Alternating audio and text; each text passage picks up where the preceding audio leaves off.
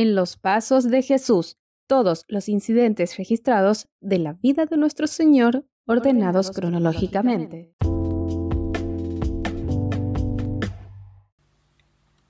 Prólogo del Evangelio de Lucas.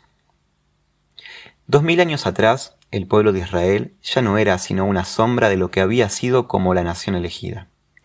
Los últimos 600 años los habían vivido bajo la dominación extranjera, por lo que a través de muchas generaciones ellos esperaron la venida del libertador. El tiempo profetizado se estaba acercando, así que cuando se cumplió el plazo, Dios envió a su Hijo, nacido de una mujer, nacido bajo la ley Gálatas 4:4.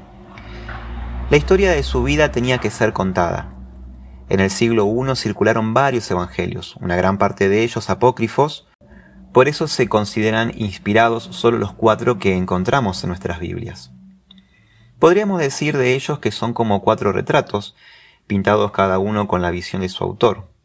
Los dos primeros, los evangelios de Mateo y Marcos, se abren directamente al tema, es decir, carecen de una introducción, como es costumbre que encontremos hoy al comenzar un libro, pero sí las tienen Lucas y Juan, de quien ya hablamos en el incidente anterior. Detengámonos ahora en el Evangelio de Lucas. Lucas fue un médico que se había unido al equipo misionero de San Pablo y lo acompañó en sus viajes. Pero él no solamente trabajó en la misión, también se dio tiempo para investigar, reunir datos y escribir. Y aquí tenemos un interesante modelo de cómo funciona la inspiración. Damos por sentado que los autores bíblicos reciben visiones con directivas del Señor y eso es lo que escriben después. Pero es evidente que con Lucas ocurrió algo diferente porque él comienza así su obra. Muchos han intentado hacer un relato de las cosas que se han cumplido entre nosotros, tal y como nos las transmitieron los que desde el principio fueron testigos presenciales y servidores de la palabra. Por lo tanto, yo también, excelentísimo Teófilo, habiendo investigado todo esto con esmero desde su origen, he decidido escribírtelo ordenadamente para que llegues a tener plena seguridad de lo que te enseñaron. Lucas capítulo 1 versículo del 1 al 4 registra esto último que acabo de mencionar.